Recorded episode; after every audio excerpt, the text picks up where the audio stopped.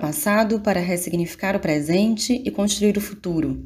É com esse ensinamento de origem africana que a gente continua nosso passeio no tempo, partindo do que se aprendeu nos últimos anos e caminhando para frente. Para nos acompanhar nesse trajeto, vamos conversar com pessoas que lutam para garantir direitos humanos no Brasil, sempre com perspectivas de diferentes lugares do país. No episódio de hoje, vamos falar sobre juventude, cultura e periferias. Eu sou Mônica Mourão, jornalista, professora da UFRN e mediadora do programa. Antes de começar nosso episódio, preciso reforçar aqui que eu, Alan Almeida, que mediu o programa comigo, e nossos entrevistados e entrevistadas, estamos gravando à distância, cada qual na sua casa. Então a gente já pede desculpas por algum ruído, problemas de conexão ou barulho na vizinhança. A gente faz o que pode para seguir levando adiante esse pilar tão importante da universidade pública que é a extensão. Mas então, vamos para frente?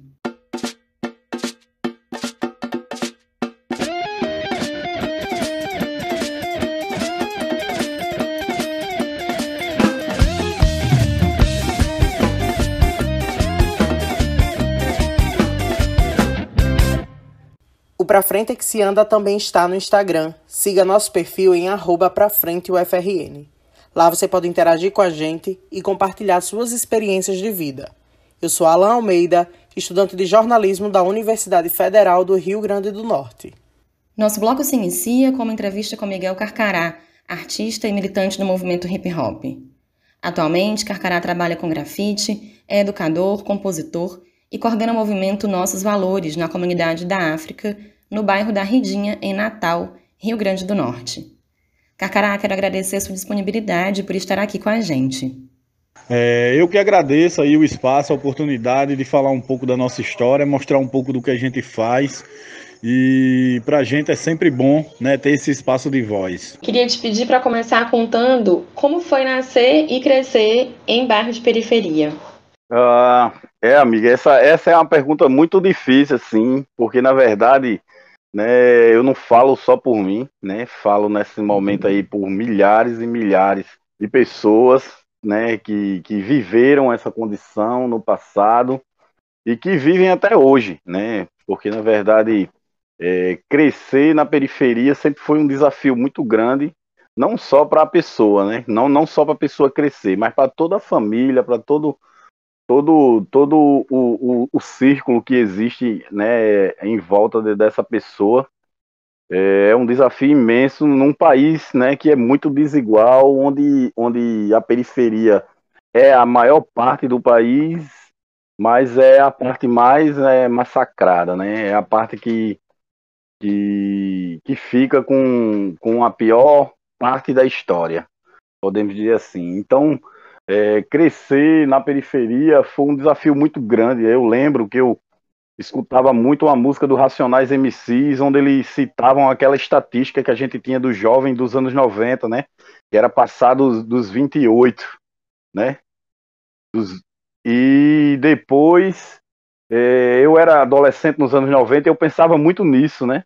E eu fui crescendo e fui vendo essa estatística diminuir, né? A faixa etária de idade. Então, 2021, como é que a gente tá, né? Crescer numa periferia e passar de 17 anos já é o desafio. Então, é, dos anos 90 para cá, eu acompanhei esse declínio, né? Que a estatística era 28 anos para um jovem negro de periferia. Né? Era ultrapassar essa, essa, essa idade era, era você era o rei da comunidade, né? Então, sem ser preso e sem ser morto, né? E agora, né, eu vi, eu fui crescendo e vi essa faixa etária descer tragicamente, né?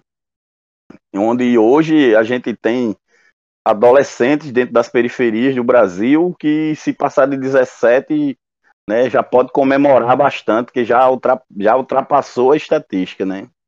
Porque vem passando 17, eu acredito que hoje deve estar em 16, Aqui no Rio Grande do Norte a gente vê tantos adolescentes morrendo, né, com a violência, né, e isso só comprova o que eu estou dizendo, né. Possa ser que os teóricos da violência no Brasil, os estudiosos atualmente não não enxerguem esse dado, mas é um dado popular, é um dado que a gente vê na vida real, né. Então crescer dentro de uma periferia foi difícil e ainda é muito difícil. Eu acredito que hoje mais ainda, né.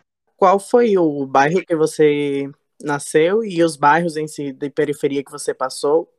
Pronto, é, eu nasci, né, a primeira periferia que eu me encontrei, que eu me entendi como gente, foi numa periferia no bairro de João Pessoa, num bairro chamado Mandacaru. João Pessoa, na Paraíba, o estado vizinho aqui do Rio Grande do Norte.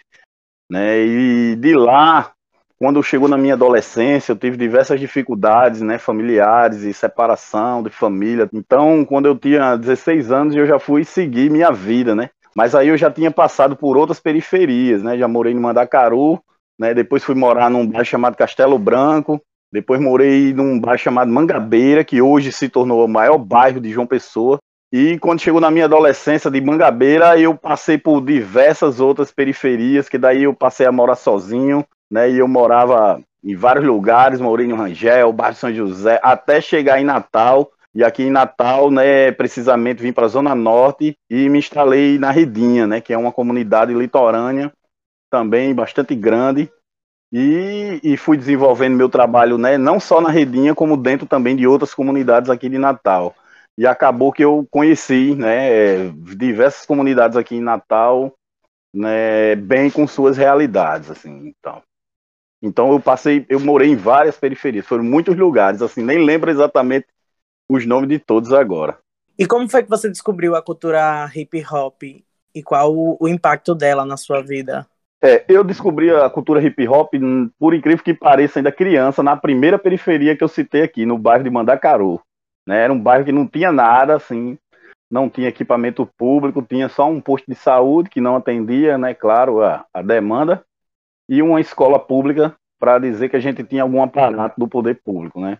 Mas as ruas era tudo de barro, e por incrível que pareça, tinha uma quadra lá abandonada, onde tinha um cara, né? Um cara que já era velho. Nessa época eu tinha um, aproximadamente, eu acho que uns 10 anos de idade. E esse cara, ele dançava o break lá, nessa, nesse lugar. No fim de tarde, assim. Ele ficava, ele e mais dois caras lá dançando. E eu lembro que eu passava, sempre via e achava interessante. E uma vez eu vinha caminhando com meu pai na rua e o cara se aproximou da gente e falou com meu pai. O mesmo cara que dançava, então eu descobri que ele era amigo do meu pai, né? Então eu já comecei, pô, pai, me leva para me ver lá onde eles treinam. Aí meu pai foi comigo lá, e claro, eu, eu, era um moleque, né, invisível, assim, tal. Aí o cara me deu uma atenção, porque eu tava com meu pai. E aí, José, e tal, você é meu filho, tal. Aí eu fiquei super empolgado. E daí eu, eu né, como eu circulava muito no bairro, e lá no bairro, todo final de semana tinha um conselho comunitário que fazia um, um baile, né, uma matinê, que começava de 5 horas da tarde para as crianças, e quando dava mais ou menos, eu acho que 8 horas da noite, né, já, já, já era a parte dos adultos. E na época, né, era o funk, era a explosão no, no, no Brasil todo, né, o funk, é, Furacão 2000, DJ Malboro, aquela onda toda, né? E já rolava um rap, mas eu não conhecia muito. Mas eu ia sempre para esses matinês.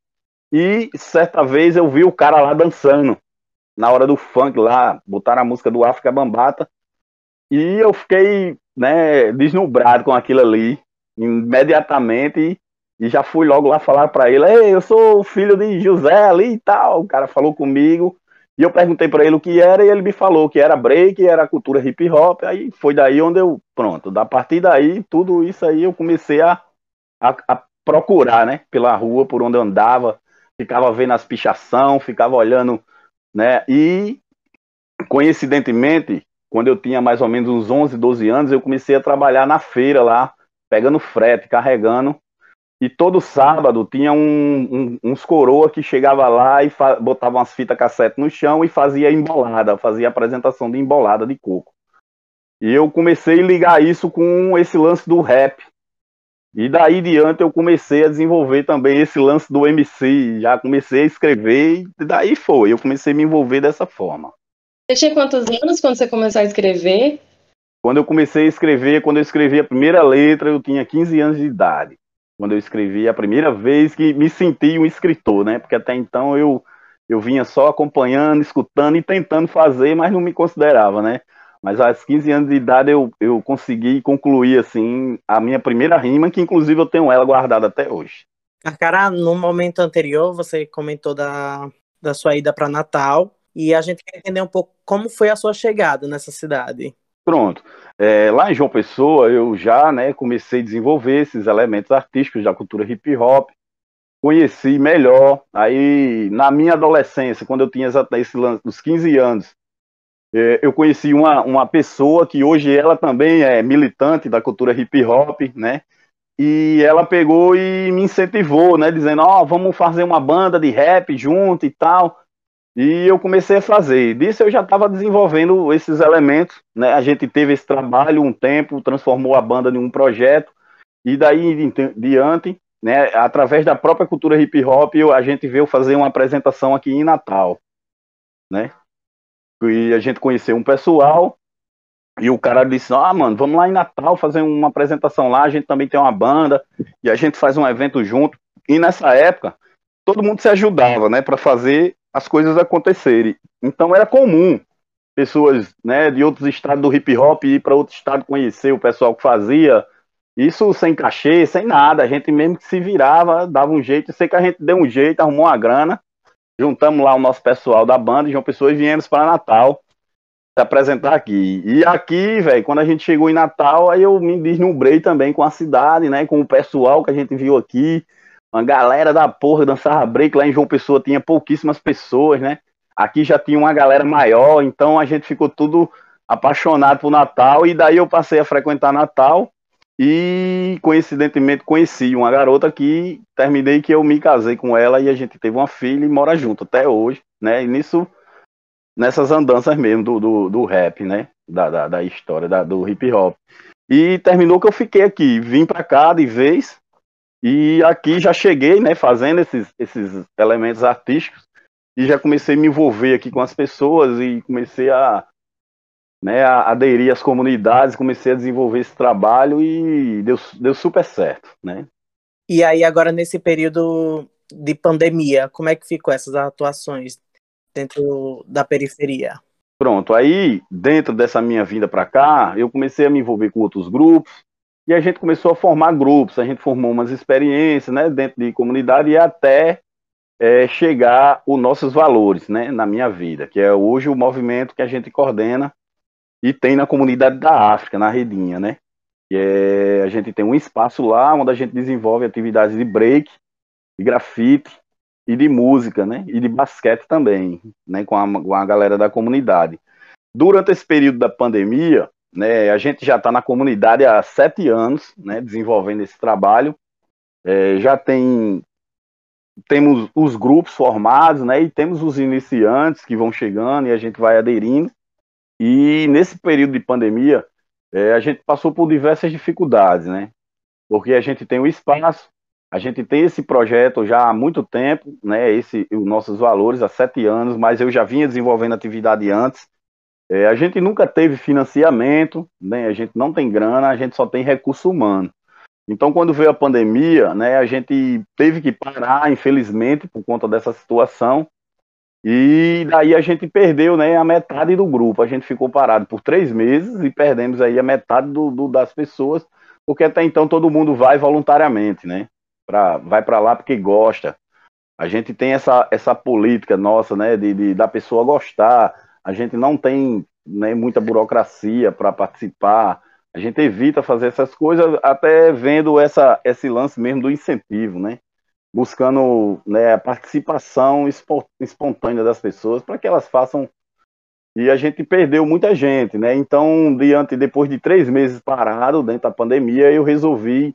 A gente começou a fazer algumas ações para ajudar as famílias, né, dos meninos do projeto, eu comecei a arrecadar uns alimentos, cesta básica, material de álcool em gel, material de limpeza, comecei a falar com parceiros, conseguindo algumas coisas, e comecei a fazer umas visitas individuais, ia lá na casa do, dos meninos, deixava o kit, deixava uma cesta, falava com a família, para ir mantendo uma relação né, com, com a galera do projeto, para não deixar de mão. E depois né, de uns dois meses para cá, acredito, a gente começou a fazer uma vez por semana, né, a atividade. Né, como o grupo tinha dado uma diminuída, então a gente ia ter mais espaço, né, na, na sede para fazer a atividade para não, não deixar morgar, né, tudo no geral. E daí a gente começou a fazer, faz um tempo que a gente está fazendo uma vez por semana um número reduzido de pessoas também que a gente está tentando controlar, né? No máximo 20 pessoas e tal, as atividades, e estamos levando dessa forma, né? E estou aí na batalha de novos parceiros para umas ajudas, para ir dando uma ajuda para o pessoal do, do projeto mesmo e vamos levando. Devagar a gente vai lá.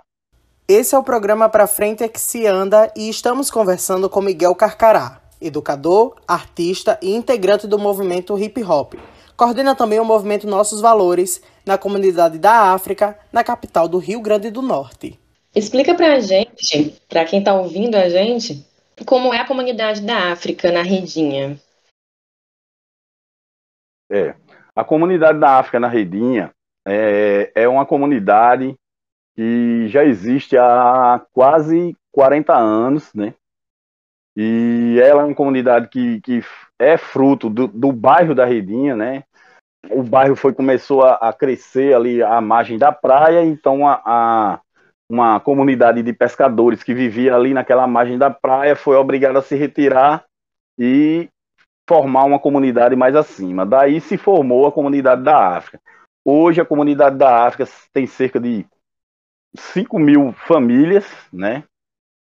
É, aproximadamente a gente está falando aí de 20 mil pessoas, né, aproximadamente, e é uma comunidade que é bastante estereotipada, né, pela, pela, pela sociedade, né, como outras também que tem aqui em Natal. É uma comunidade que tem alguns equipamentos públicos, mas ainda falta, né, e não atende 100% da demanda da comunidade.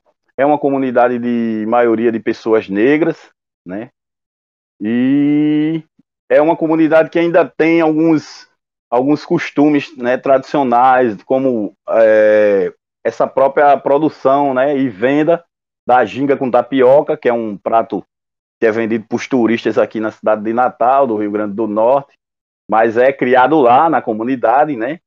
Às vezes até os turistas vêm aqui na praia, comem, mas tipo, a galera esconde essa história, né? Porque o povo quer só falar da redinha, mas na verdade quem criou essa, essa iguaria, né, quem começou a comercializar foi o povo da comunidade como forma de renda.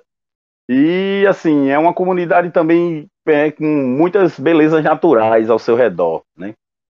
Apesar de mal cuidada, mas tem muita coisa bonita ao redor e é um lugar muito legal, né? Tirando essa, essa problemática social que existe não só lá, como em, em todas as favelas do, do Brasil, acredito. É, Carcará, a gente até já tinha conversado sobre isso. Eu sei que não é um, um consenso exatamente que as eleições de 2018 sejam um marco de retrocesso, né, e de pior em vários aspectos. Mas queria ouvir de você, né? Como é que, que foi, é, como é que você lembra do resultado das eleições de 2018, para você contar, assim, de um ponto de vista bem descritivo mesmo. Onde você estava, como acompanhou a apuração, como é que você se sentiu? Você teve um baque em relação a esse resultado?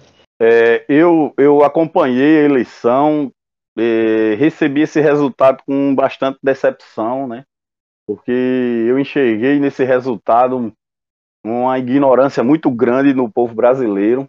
Após esse resultado, é, como eu disse a você, a primeira pergunta que vocês me fizeram foi como é crescer numa periferia. Então, após esse resultado da eleição, é, eu percebi que dificultou mais ainda né, o, o adolescente negro periférico sobreviver dentro dessa periferia, porque, como eu disse a você, né, de uns anos para cá, cada vez mais vem crescendo esse, esse, essa estatística, né, é, é, por idade, e depois desse, desse resultado da eleição de 2018, né, a gente vem em vários estados acompanhando que as políticas de segurança pública elas né, estão alvejando né, o povo da periferia mais ainda. Tem um, é como se eu estivesse dizendo aqui para você, né, que aumentou a poça de sangue após esse resultado da, da eleição. Pelo fato de mesmo do incentivo à arma, o próprio incentivo à, à ignorância, né, o incentivo à, à violência, né, a gente vem, vem sofrendo na pele isso aí, né, e perdendo muita gente por conta disso, né. E agora com a chegada desse vírus é que aumentou mais ainda, né? Eu estou falando de um número de, de, altíssimo de pessoas mortas é, semanalmente pela violência, com mais 500 mil mortes, né? Por um vírus que, que foi ignorado e foi, foi hostilizado, né? Então, é, é, dessa forma que eu enxergo. É como, é como eu disse a você, né? Eu vejo o aumento né, da poça de sangue. Infelizmente, é até difícil falar isso para mim, assim. Porque eu sou um cara que eu sempre procuro estar com minha autoestima bem, bem de boa. Eu, eu não gosto de, de reproduzir é, situações de violência, vídeos. Eu não gosto de observar. Eu não paro nem para olhar se eu, se eu ver assim na rua né? Porque na verdade eu acho que isso tudo traz uma educação para gente, né?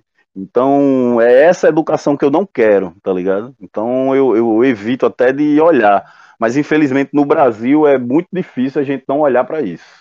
Carcará. E para além da violência, como a vida da juventude de periferia mudou desde as eleições?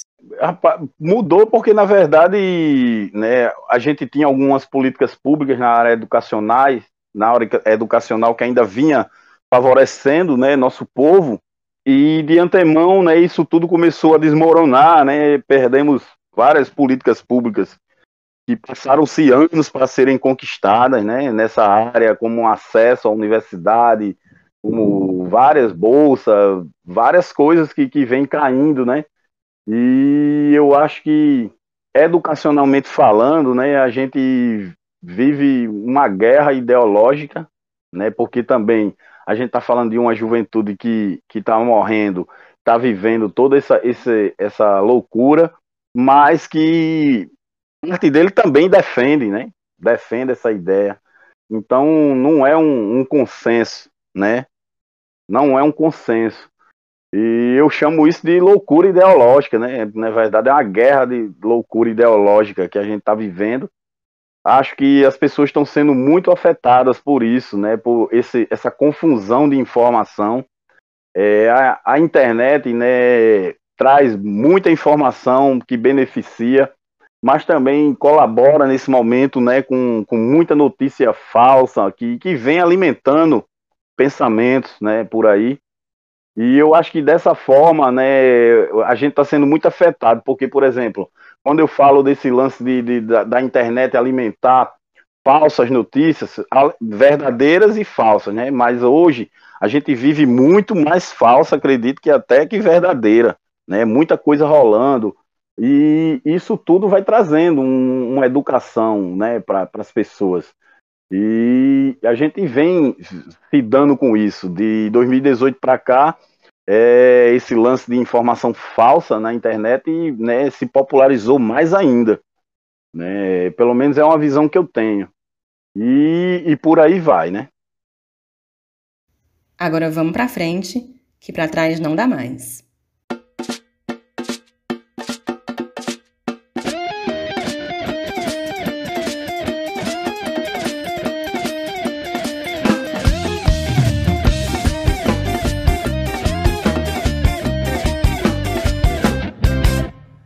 Carcará, e olhando para o futuro, né, a partir do momento que a gente vive hoje, que é de enorme falta de perspectiva para a juventude. Metade dos jovens de 15 a 29 anos quer sair do Brasil, uma pesquisa que saiu recentemente, e o índice de desocupação dessa população é de mais de 50%. A gente queria saber como você acha que é possível construir outro futuro para a juventude das periferias. A gente vai ter que ralar bastante né, para desconstruir esse presente.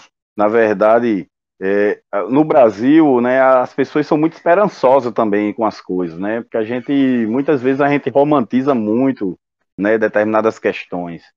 É, e eu, né, sou assim também, né, eu, eu romantizo muito meu, o que eu faço, a cultura que eu participo, os elementos artísticos, e então eu sou um cara que eu acredito no futuro, tá ligado? Eu, eu vejo, eu acredito. É, mas eu sempre penso assim, eu tenho que fazer com que as pessoas acreditem também. Porque não basta só o carcará acreditar, né? As pessoas também têm que acreditar, têm que, têm que se enxergar. Então, é, eu vejo isso, né? A gente vai precisar desconstruir, arrancar essas páginas do livro aí, se for o caso, né? Arrancar mesmo. Ou então a gente deixa lá as páginas para a gente saber que sempre quando a gente voltar no livro, a gente ter, né, ter noção de que isso aconteceu, né? Aconteceu um dia no Brasil. Né, é, o Brasil, a gente vem passando por, por, por, esse momento, né, que é difícil pra caramba, onde as pessoas, né, esse lance do racismo, por exemplo, vem, vem afetando, mas a gente não pode, vem, vem se espalhando bastante, né, se tornando mais à tona, por mais que a gente discuta sobre isso, mas vem aparecendo casos e casos, mas a gente não pode se esquecer que há 500 anos atrás ainda foi pior, né, a gente teve uma escravidão violenta pra caramba, a gente teve povos indígenas né, dizimados, estuprados. Né, a gente teve muita, muita violência. Né? Então, a herança cultural da violência no Brasil é muito forte ainda. Né? Por isso que a gente vive toda essa loucura e as pessoas estão sem perspectiva mesmo. Esse descontrole que está acontecendo no país todo gera isso. Né? Se as pessoas pudessem, abandonava mesmo e ia mesmo embora. Eu, e até eu já pensei nisso, né? Se tivesse uma forma de eu ir para outro, outro país, mas também penso, se eu for, e aí? A lacuna que vai ficar, quem vai preencher esse espaço? Vai, vai piorar, né? Às vezes a gente também tem que, tem que enfrentar, né? O problema, não, correr nem sempre é a solução.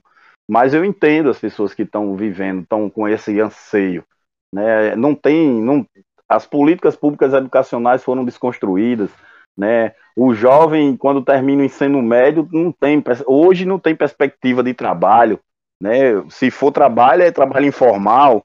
O que vem segurando a economia do, da periferia no Brasil é o empreendedorismo. Né? Então, nem todo mundo tem grana para empreender, porque para empreender um negócio você precisa ter um capital inicial de giro para poder investir.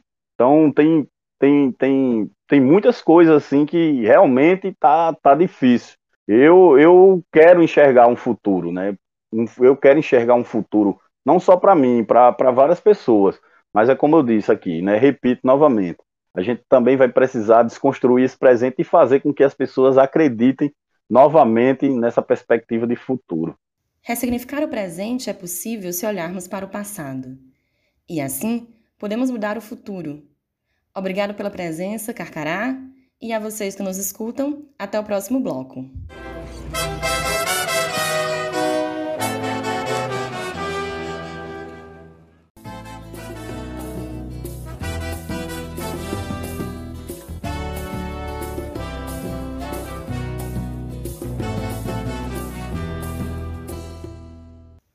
A gente está de volta com o programa Pra Frente é que se anda. E nesse bloco conversamos com a jornalista Daniela Araújo, coordenadora da BEM TV, que atua nos municípios de Niterói e São Gonçalo, no estado do Rio de Janeiro. A Dani tem 37 anos e desde os 14 faz parte da BEM TV. Tudo bom, Dani? Muito obrigada por topar arranjar um tempinho para conversar com a gente. Dani, a gente queria começar ouvindo você sobre como é o lugar onde você nasceu e onde você cresceu. Explica para quem não conhece como era seu bairro, onde ele ficava. Então, eu sou Dani, né? Eu sou, todo mundo me chama de Dani, sou Daniela Araújo. Eu nasci no Rio de Janeiro, bem no centro do Rio de Janeiro, na Gamboa. Filha de mãe mineira, né? Pai nordestino. E saí desse hospital direto para o Morro do Preventório, uma comunidade que fica é, no bairro de Charitas, em frente a uma obra arquitetônica do Oscar Niemeyer, de frente para a praia, onde a minha mãe começou a trabalhar dando um cafezinho e depois salgadinho e depois um quiosque. Então tive uma infância numa comunidade bem diferente do que é a realidade de hoje, né? Uma comunidade tranquila, num lugar muito bonito, em que eu podia estar ali perto da minha mãe, do trabalho da minha mãe, mas aproveitando a natureza, curtindo a praia, essas são as recordações maravilhosas que eu tenho do Morro do Preventório na década de 80, 90, quando eu era criança. Dani, o Morro do Preventório continuou com essas características ou não? O que, aconteceu de lá para cá? Bom, infelizmente não. Há alguns anos, né, a política de pacificação nas favelas do Rio é, empurrou para as cidades do entorno é, algumas variantes ou algumas linhas né, do, do tráfico organizado que até então não existia né, lá na comunidade. Eu lembro que assim que eu saí de casa a primeira vez, né, na, em período de faculdade, para morar em outro lugar, foi quando começaram a acontecer os primeiros episódios de, de violência, de tráfico se organizando, né, da gente ter notícias de jovens ingressando numa, numa vida perigosa junto ao, ao tráfico local que se instalava ali. E hoje é completamente esse retrato é, infeliz né, da, da, das comunidades como territórios que, sem estrutura e sem suporte, acabam é, cedendo, sucumbindo a essa loja da, das facções, né, sendo dominadas por elas. Não tem o poder público, tem o tráfico dominando. Hoje é assim, eu lamento muitíssimo, é, mas continua sendo um lugar muito lindo o Preventório. Dani, como você conheceu a Bem TV e qual o impacto dela na sua vida? Ai, gente, eu adoro contar essa história. Essa história é muito boa, porque eu tinha 14 anos, o meu irmão passou na associação de moradores para pegar carta e viu que tinha um curso, uma oficina de vídeo lá. E aí essa oficina de vídeo tinha uma, uma, uma ajuda de custo, uma bolsa, né, para os alunos. Ela era todo dia, durante seis, nove meses, não lembro mais. Chegou em casa falando que tinha me inscrito numa oficina de vídeo. Na hora eu falei, não, para mim era videocassete, para mim era uma oficina técnica para consertar videocassete. Aí ele falou, poxa, eu te inscrevi, tem uma ajuda de custo lá, uma bolsa. Eu falei, tô dentro. Vou fazer esse curso, tem bolsa, tô dentro. Ele ainda complementou a, a história dizendo, pensa bem, vai ser ótimo, quando você chegar da escola, mamãe não vai mais pedir para você fazer nenhuma obrigação doméstica, né? Nem varrer o quintal, que era meu compromisso. Você vai estar tá estudando, vai estar tá liberada disso. Eu falei, é isso. Aí fui. Como é que eram as atividades lá, Dani? Então, na época, esse primeiro curso da BNTV na comunidade de Preventório era atrelado né, a uma ação de, de ecologia, saneamento básico, que era o projeto é, Preventório 21, um projeto Agenda 21, local, e que trazia vários elementos. Eu era estudante, muito envolvida com as questões ambientais da cidade, participava de um grupo de jovens ambientalistas, e isso me atraiu muito, né? A gente tinha uma ajuda de custo mensal durante todo o ano do projeto, as aulas eram todos os dias, acho que se não me engano, de uma às cinco, né? Então era um conteúdo bem denso. E além do audiovisual, a gente tinha conteúdo ambiental, é, gestão financeira, é, política ambiental. Nossa, eu adorava tudo aquilo. E foi ali que eu entendi que esse era um caminho que eu não ia conseguir deixar mais, né? Isso influenciou minha formação. Eu queria fazer biologia na época, eu fiz jornalismo. Isso foi assim um divisor, realmente um divisor de águas, né? E esse curso, ele era um curso básico, então a gente propôs a Bem TV na época continuar produzindo, a gente queria fundar uma TV comunitária local, é, constituímos um grupo chamado Nós na Fita, que era o grupo da minha turma, né, dos alunos da turma. A gente teve uma, um prazo, assim, um mês para pensar, marcar uma reunião longe, de um ano para o outro, de dezembro para, sei lá, fevereiro. E aí, no dia marcado, estavam os 30 alunos lá na Associação de Moradores, querendo continuar, querendo produzir e aí nunca mais sair. É o único momento em que eu de fato ia sair, porque o jovem de periferia começa a trabalhar muito cedo, né? E isso acaba nos colocando num lugar muito frágil para a formação do mundo profissional, porque essa necessidade ela pode ser quase uma condenação, né? Você deixa de investir no seu sonho e acaba sendo mais uma mão de obra barata. Então eu, eu fiz uma, um processo seletivo para trabalhar na rede de fast food. E aí, quando eu fui aprovada que eu ia começar, a coordenadora da Bem TV na época, que era a Márcia, falou: nem pensar, peraí que eu tenho um trabalho para você, vem aqui trabalhar com a gente, não vou perder você para eles. E aí eu comecei a trabalhar na Bem TV como boy. Eu ia no banco, pegava papel, levava para um lugar para outro, ia tirar xerox, na época não tinha impressora, e aí comecei a fazer isso, nunca mais saí, né? Isso já é mais da metade da minha vida de Bem TV. Ai, que maravilha, Dani. E explica para quem não conhece Niterói, não conhece também São Gonçalo, como é que são as cidades, os bairros, as favelas onde a BemTV tem atuação?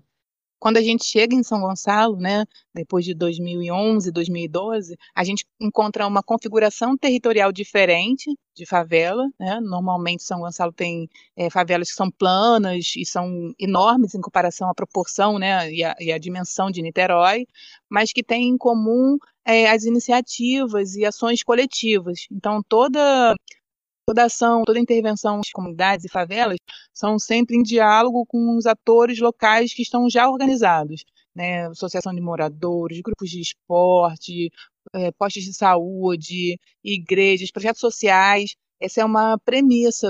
Dani, a gente vive agora a pandemia provocada pela Covid-19 e eu queria entender como ficou a atuação da BEM TV nesse período. No ano passado, a gente teve um choque, né? Igual todo mundo teve, porque uma organização que se propõe a estar dentro do território, a entender com, quais são as demandas locais, precisa disso, se alimenta disso, né? Cada comunidade, cada problema é diferente, porque depende de toda uma geografia, de toda uma estrutura comunitária que já está ali. Então, é no encontro que a gente se fortalece para fazer isso. Então, no começo, né, no anúncio da, da primeiro anúncio da quarentena, essa preocupação foi muito agravada na medida em que a gente ouvia relatos nossos parceiros e dos jovens dos projetos de que isso é, de fato estava acontecendo é, de forma grave, né? Então a gente pensou uma estratégia de continuar esse vínculo, né? De desconstruir a ideia de que é, a educação pode ser distância, né? De, de pensar a EAD, a gente pensa que educação à distância nem deveria estar na mesma frase. Então, a gente vem trabalhando com o conceito de educonexão, pensando que a gente pode estar trabalhando por meios digitais, pode estar usando outros canais de comunicação para dialogar, mas que a gente precisa manter-se conectado.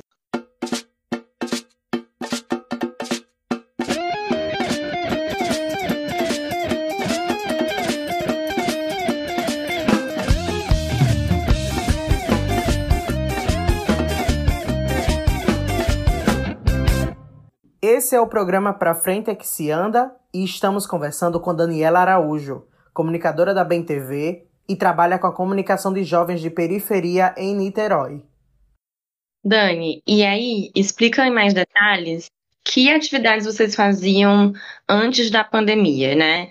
É, sei que vocês atuam numa frente antirracista, que vocês começaram a pensar também na perspectiva de profissionalização, inserção de jovens no mercado de trabalho.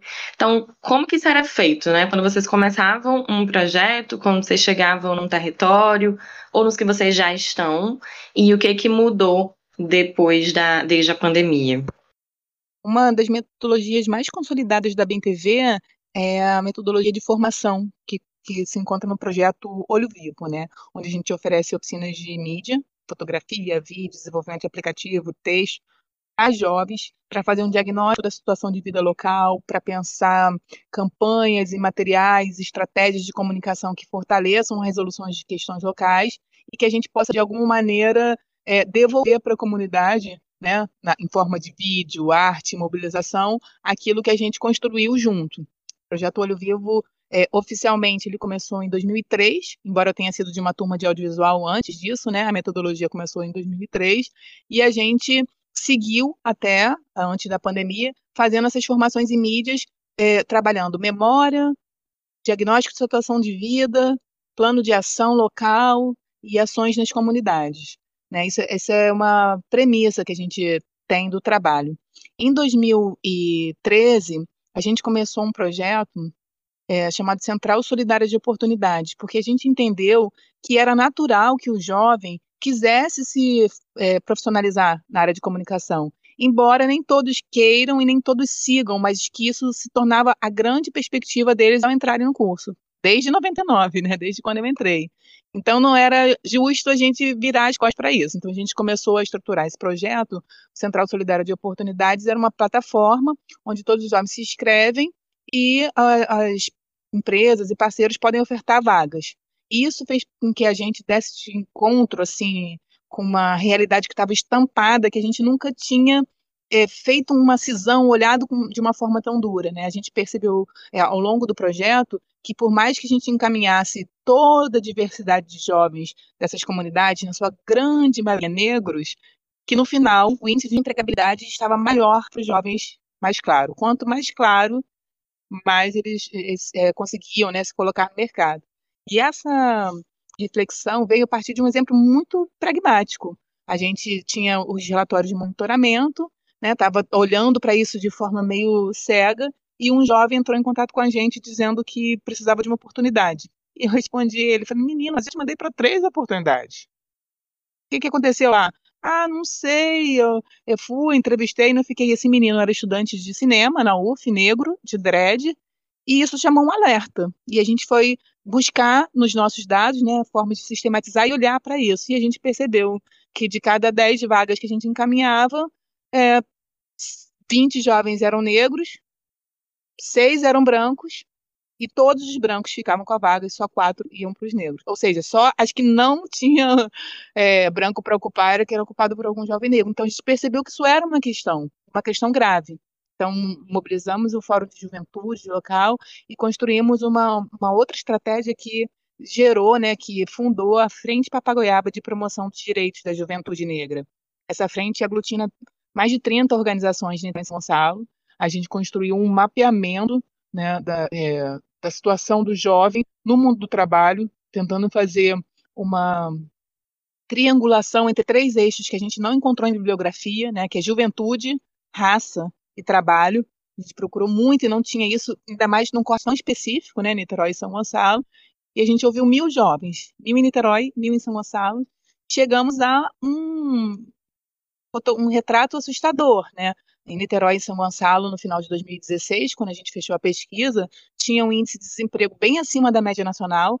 A média nacional, na época, se não me engano, era 29, 29,5%. A gente tinha 33 e 34 em Niterói e São Gonçalo de índices de desemprego entre a juventude negra. A gente sentiu que tinha que fazer mais, que a gente tinha que incorporar esses dados na nossa incidência e transmiti-lo ao máximo de pessoas possível. Então, a pesquisa foi um sucesso, assim, foi uma pesquisa muito bem qualificada.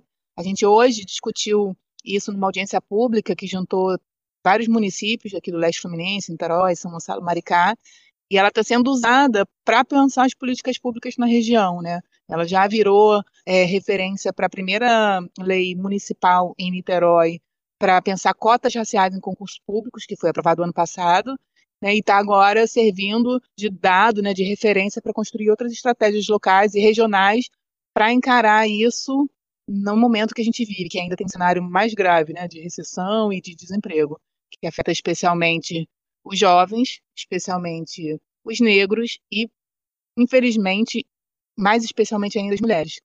Dani, e aí quando começou a pandemia, vocês deram uma virada no que vocês estavam fazendo. Eu queria muito que você contasse essa história, que eu sou muito fã desse projeto que vocês conseguiram começar a desenvolver nesse momento de tanta dificuldade.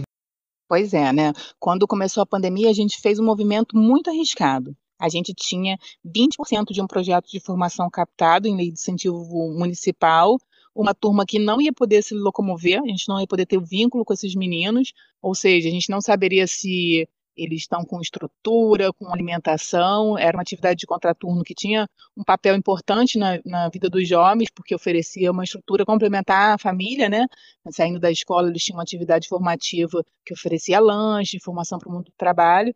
Então a gente arriscou tudo, todas as fichas, comprou algumas disputas políticas locais para pegar esses 20% do recurso que seria para uma turma presencial e transformar a metodologia para formação online, né, onde surge a ideia da, do, da educonexão, né, que a gente está no processo educativo, mas sem distância. E o recurso que a gente tinha disponível, a gente transformou em bolsas auxílio, de 250 reais, que foi repassada diretamente aos jovens. mobilizamos o Intervozes, a Fiocruz, a Secretaria Municipal de Saúde, vários parceiros que se voluntariaram para participar da formação desses jovens, né? E eles começaram a receber informação em saúde, comunicação e direitos e transmitir isso em listas de transmissão pelo WhatsApp. Então, a gente começou com uma turma de 30 e terminamos o ano com uma turma de 500 jovens, né, divididos em sub, subgrupos, né, por região, por Niterói, São Gonçalo, mobilizando toda a rede da Frente para Pagoiaba para estar junto com a gente nesse trabalho de comunicação popular, de base comunitária, ampliando a mobilização de recursos para garantir as bolsas, né, com parceiros diversos, para que isso fosse possível, e cada jovem transmitindo esse conteúdo produzido ao longo da formação, checado com base né, nas orientações para uma análise crítica da mídia, combatendo a ideia de notícias falsas, né, combatendo a fake news, a gente tinha é, um, um, uma perspectiva que não foi nem projetada para isso. Né? A gente começou a atividade alcançando um número grande de pessoas e no final do ano estávamos atingindo 128 mil moradores a cada disparo. porque cada jovem com uma lista de 256 contatos, a comunidade inteira recebia. As comunidades, né? Foram 14 comunidades envolvidas nesse processo.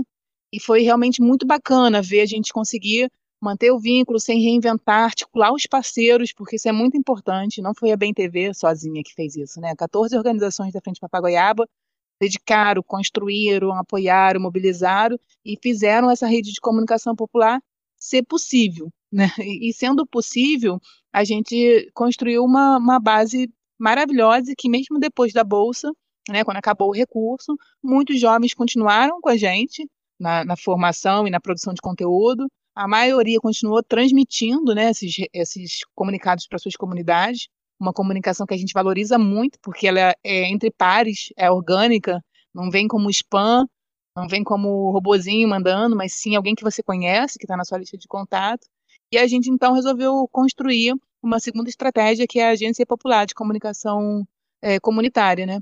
E essa agência de comunicação popular, Jovens Comunicadores, hoje ela é regular, tem um grupo de 22 jovens que estão na agência, organizados por editoria, produzindo esse material, e os jovens que chegam, né, entram para a formação, são os jovens comunicadores que experimentam essa linguagem, passam pela formação e decidem se querem continuar na agência ou não. Né? A gente tem uma parceria agora com o jornal local, o Seguir, que publica a matéria feita pelos jovens, e ele é um jornal que tem um alcance local muito grande, né? muitas visualizações, isso está sendo muito bom ver os jovens de periferia falando para a cidade, né? Não só para as periferias.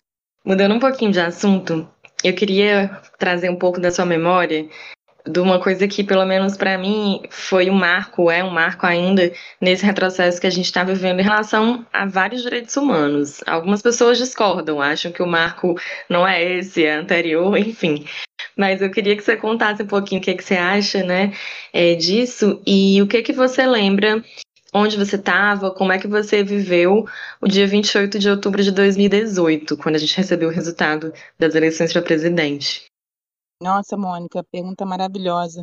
Em 2018, eu estava na pracinha que tem na esquina da minha casa, é, com vários amigos acompanhando o resultado das eleições. E quando o resultado saiu, as pessoas choraram pessoas se abraçaram, coisa que é atípico numa pracinha que as pessoas se reuniam para as crianças brincarem, né, para comemorar a vida, aquela tristeza. As crianças choraram, que foi uma coisa muito curiosa. E 15 minutos depois do resultado, passou um carro, que é uma pracinha circular, ele circulou a pracinha às vezes, uns caras gritando com uma arma para fora, que era uma coisa que eu nunca tinha visto, dizendo: é nós, é nós, agora vocês vão ver.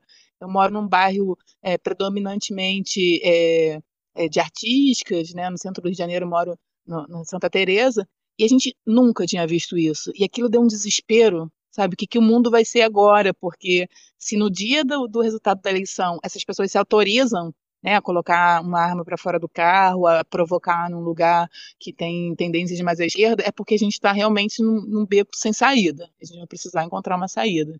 É, e até hoje a gente não achou, mas eu espero que a gente encontre, porque eu acho que é, o retrato da política no momento ele não é o retrato do povo brasileiro. É, eles não são a maioria, a gente não concorda com isso, mas a, a, democracia tem fragilidades e essa é uma delas. Lidar com, com os absurdos, sabe? Lidar com uma certa deturpação da percepção do real. Eu acho que as eleições de 2018 construíram é, uma anomalia, uma distorção na percepção do real e o que era absurdo no processo eleitoral, que a gente falava nossa, essa pessoa aí nunca vai entrar. Bolsonaro, quem é? Que figura? Nunca vai ganhar. E ele entrou. E será que ele ganha? Ganhou.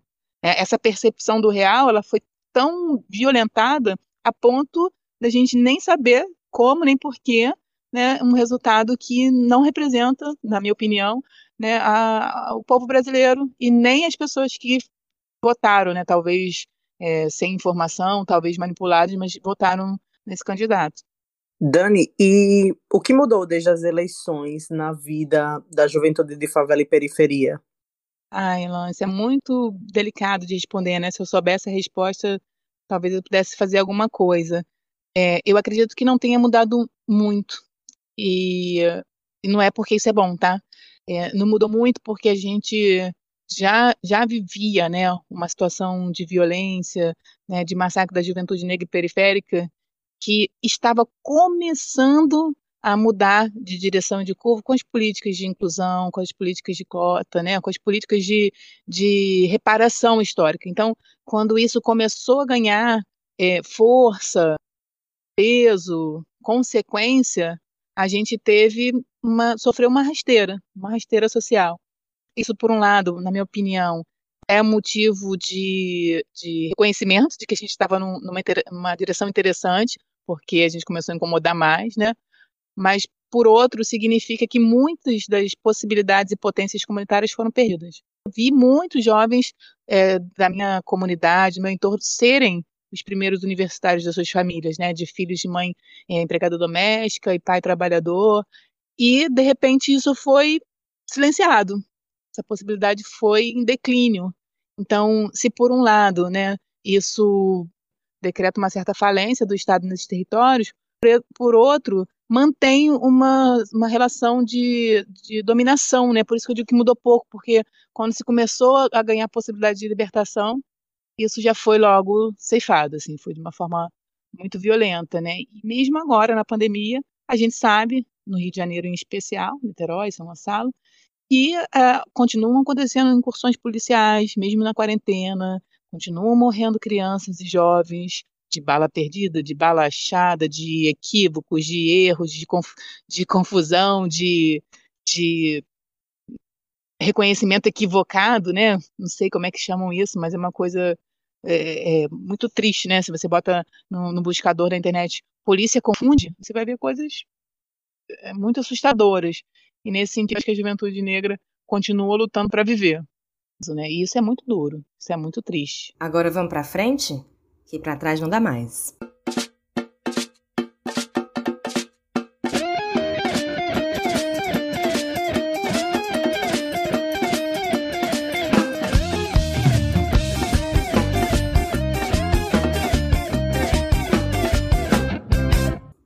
Aproveitando esse assunto que você citou agora, a gente quer saber de você, para a gente encerrar o programa, como você acha que é possível construir outro futuro para a juventude negra das periferias e favelas?